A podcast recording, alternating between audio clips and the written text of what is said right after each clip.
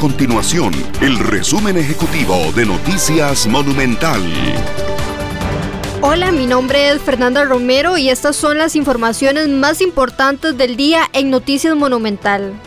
Por primera vez en la historia de Costa Rica, los tribunales de justicia condenaron a 10 años de prisión a una familia dueña de una cadena de tiendas por la evasión de más de 380 millones de colones en impuestos.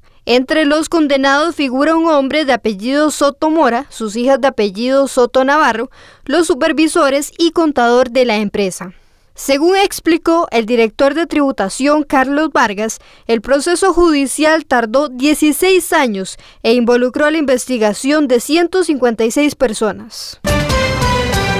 Al 7 de octubre el país registra 1.355 casos nuevos de COVID-19, de los cuales 224 son por nexo epidemiológico y 1.131 por laboratorio, para un total de 83.497 casos confirmados. Además, se contabilizan 50.295 personas recuperadas y también, por otra parte, 557 personas se encuentran hospitalizadas y 203 de ellas en una unidad de cuidados intensivos.